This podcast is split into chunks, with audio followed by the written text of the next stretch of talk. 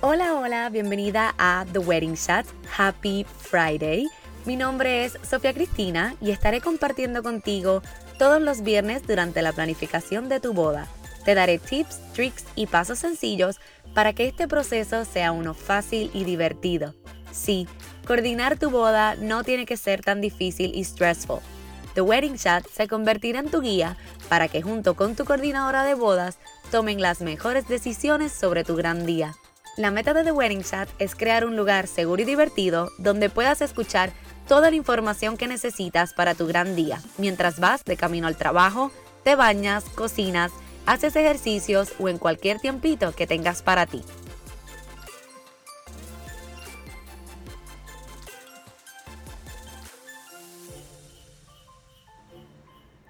Hola, hola, happy Friday. Bienvenida a The Wedding Chat Season 3, episodio número 5.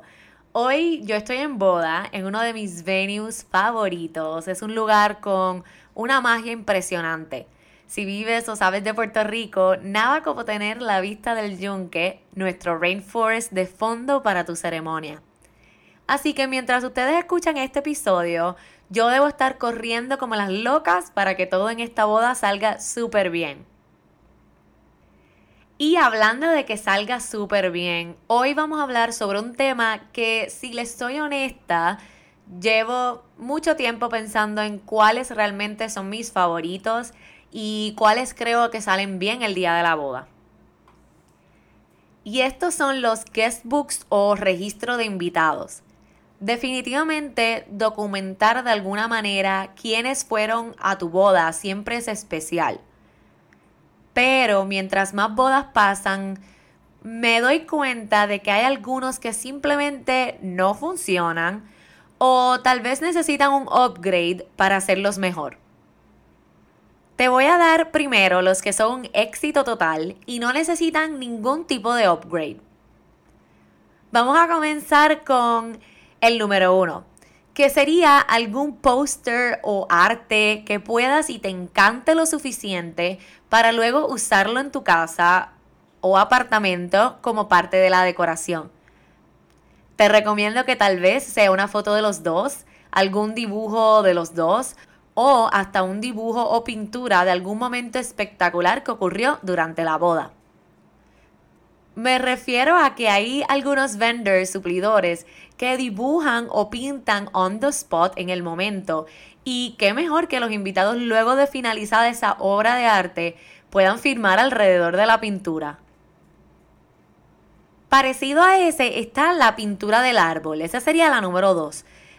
Al igual que la foto de ustedes o la pintura, la idea es que luego esto funcione como decoración en tu casa.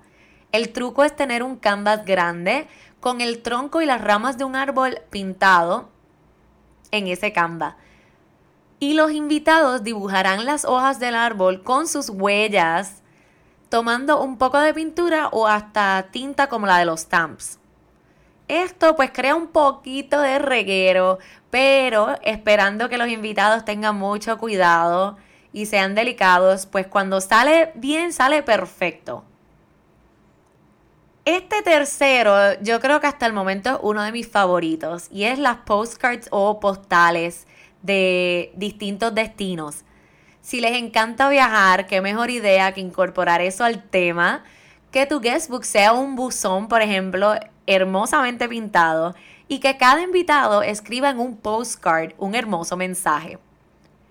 Las postales que pueden ser compradas o hasta impresas específicamente para tu boda con los sitios que tal vez ya hayan visitado o que tengan en su bucket list para visitar, sería espectacular. Solo me imagino que luego, años después, si especialmente son sitios que aún no han visitado, qué mejor, qué espectáculo sería que cuando por fin llegues a ese destino, te hayas llevado esa postal y te tomes una foto con la postal y tu pareja y luego se la envíen al invitado que escribió el mensaje de ese destino, ¿verdad? Por ejemplo, el destino y la postal es de España y por fin llegan a España y se hayan llevado esa postal con ustedes. Y si Juan fue el que escribió en la postal de España, pues le envíen esa foto con esa postal a Juan. Creo que sería una experiencia y un recuerdo espectacular que les va a durar años. Y el próximo es un video booth. Luego, luego de que la boda finalice, lo que quieres es recordar y ver las reacciones de cada invitado en tu boda. Así que, ¿por qué no, en vez de un photo booth, sea un video booth? Hay unos que ya existen, otros es poner unas cámaras que existen unas que son pequeñitas, que son fáciles de grabar, para que cada invitado pueda grabar un mensaje en algún momento de la noche y luego ustedes puedan verlos días después o meses después. Esto suele ser bien gracioso ya que pues tal vez graban uno al principio del día y luego al final de la noche graban otro y podemos ver el transcurso de cuán bien la han pasado. Y el último son los juegos grandes de mesa. Juegos como el Cornhole, el Jenga grande, el Connect Four, pero que son para jugar en el patio de los que vienen bien grandes, son un éxito para esto. Porque es un juego que pues valga la redundancia, pueden jugar durante la boda, especialmente si están en un sitio que es al aire libre, firmar y escribir un mensaje. Y cada vez que lo utilices en tu casa con amistades y familiares, será bonito revivir esos momentos. Solo asegúrate de que sea de madera y que tengas marcadores que sean fáciles de escribir en ese material y que duren. Estos son mis cinco favoritos que están perfectos tal y como son. No necesitas cambiarle nada para que sea un éxito el día de tu boda. Pero ahora te voy a contar cuáles son buenos, pero tal vez necesitan un upgrade para ser perfectos y que sea un éxito. El primero son las Polaroids. No me tomes a mal, yo amo las cámaras de fotos instantáneas y tengo como tres distintas. Pero ¿por qué pienso que necesitan un upgrade? Más que nada, el posicionamiento y los letreros son súper necesarios. Me refiero a que donde ubiques la cámara, y by the way, te recomiendo tener más de una y suficiente film, va a determinar cuánto o no los invitados lo hagan. Así que siempre recomiendo que la pongas justo en la entrada del área del cóctel para que luego de la ceremonia, cuando vayan en esa dirección, la vean y no tengan más remedio que hacerlo antes de entrar. Tal vez debes encargarle a alguien que sepa cómo rellenar si el film se acaba, cómo tomar la foto, cómo oscurecerla o aclararla si es necesario. Y esa persona encargada puede quedarse en la entrada, tomarle la foto al invitado y entregársela. Y mientras la foto se va desarrollando, más adelante puedes ubicar el display o el libro para que entonces el invitado pueda pegarla o colgarla y escribir el mensaje. Yo también te recomiendo que el libro que utilices, ¿verdad? Si vas a utilizar un libro en vez de un display, es que ya ese libro venga con las es que ese libro ya venga con el tape o el bolsillo para la foto ya puesto y que sea casi exacto por cada página. Me ha pasado que de momento si son páginas en blanco, los invitados ponen un mensaje corto y pegan las fotos bien cerquita a otras o en la misma página que dos o tres ya otra foto y de momento terminaste con solo cinco páginas llenas y el libro era de 30 páginas. Así que por eso te recomiendo que de alguna manera ya el libro esté identificado para que sea una o dos fotos por página. Continúa ahora con el Jenga. Ya hablamos de que los juegos de mesa grandes son un éxito eh, para que funcionen como guestbook, pero especialmente al Jenga, si lo vas a utilizar como pequeño, ¿verdad? El Jenga tradicional.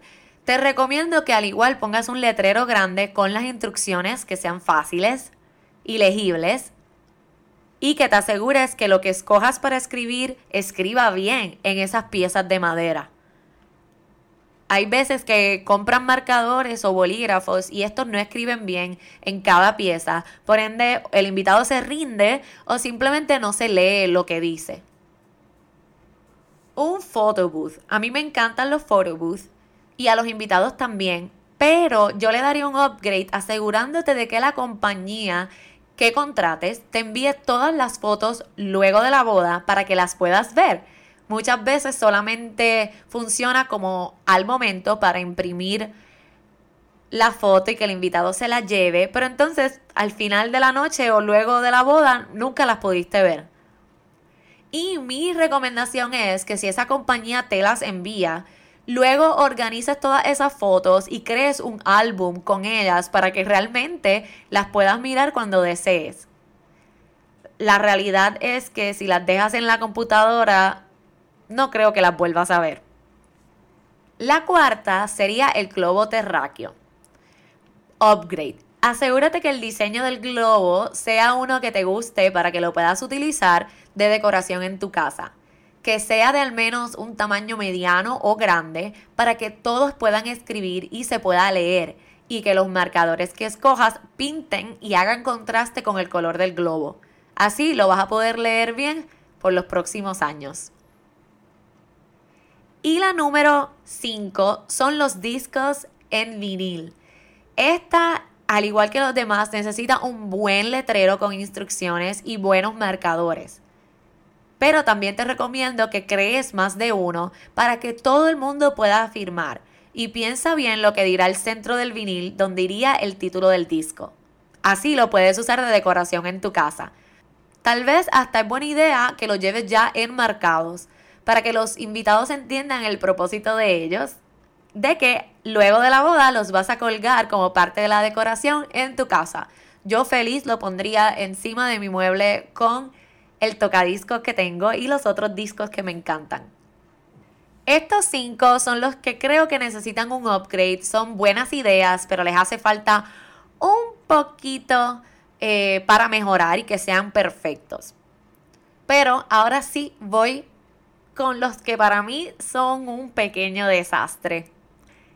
Las cajitas tipo alcancía con el rotito en el tope para que puedan pasar los corazoncitos o los circulitos. Estos son para que el invitado escriba un deseo para los ahora esposos.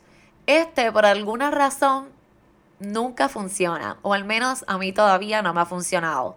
Los corazones tienden a ser muy pequeños, entonces el deseo pues tiende a ser una palabra y los marcadores se corren. Y los invitados se olvidan llenarlos porque son tan pequeños y luego la cajita se queda vacía. Parecido a ese, la cajita para bucket list. Con este, al igual que la alcancía, termina vacía o terminas con cosas repetidas o que realmente no harías nunca, ni aunque te paguen. El tercero viene siendo el date jar o tip jar, el jarroncito en donde los invitados te pueden poner y escribir un truco o una idea para un día romántico o cómo mantener tu matrimonio interesante y exitoso. Mi experiencia es que los novios los leen el día después de la boda o cuando regresan de su honeymoon y luego no los vuelven a leer más. Además de que al ser papelitos o palitos de paleta se pierden fácilmente en la casa y no necesariamente es algo que vas a tener accesible y en display para un día normal. La cuarta vienen siendo las losetas con colores o print school. A mí me encantan las losetas con prints.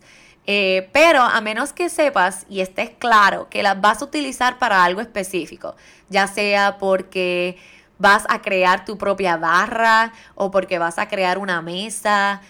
La realidad es que no necesariamente vas a terminar con las losetas, la cantidad de, de losetas firmadas que necesitas para crear este artículo. Y luego realmente, ¿qué haces con todas esas losetas firmadas? Parecido a eso son los rompecabezas, especialmente si el invitado tiene que armarlo luego de firmarlo. Son usualmente piezas muy pequeñas que se pierden o se vuelan en el lugar y luego tienes un rompecabezas incompleto. Y muchas veces, dependiendo de la imagen, en el rompecabezas no se lee lo que escribieron. Así que a menos que sean fanáticos de los rompecabezas y sea algo que luego de armarlo una vez ustedes van a volver a armarlo, este no funciona. Y por último, los libros de mensajes. Al igual que con el libro de las Polaroids, casi siempre se queda incompleto y la mitad vacío. Y la realidad es que no muchas veces lo vuelven a leer. Estos son los más exitosos, los que necesitan un upgrade y los que para mí no funcionan. Recuerda que al igual que los wedding favors, tener un guestbook no es obligatorio, pero asegúrate que si lo vas a tener, pues sea algo bien pensado y que por muchos años más sea útil para ustedes o lo puedan ver con frecuencia.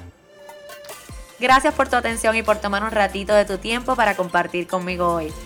Recuerda que puedes chat conmigo por email a podcast.bloomeventspr.com o en Facebook e Instagram como bloompr.events. Dale click para suscribirte a las notas del episodio. Recuerda darle follow y descargar tus episodios para que no te pierdas ninguno.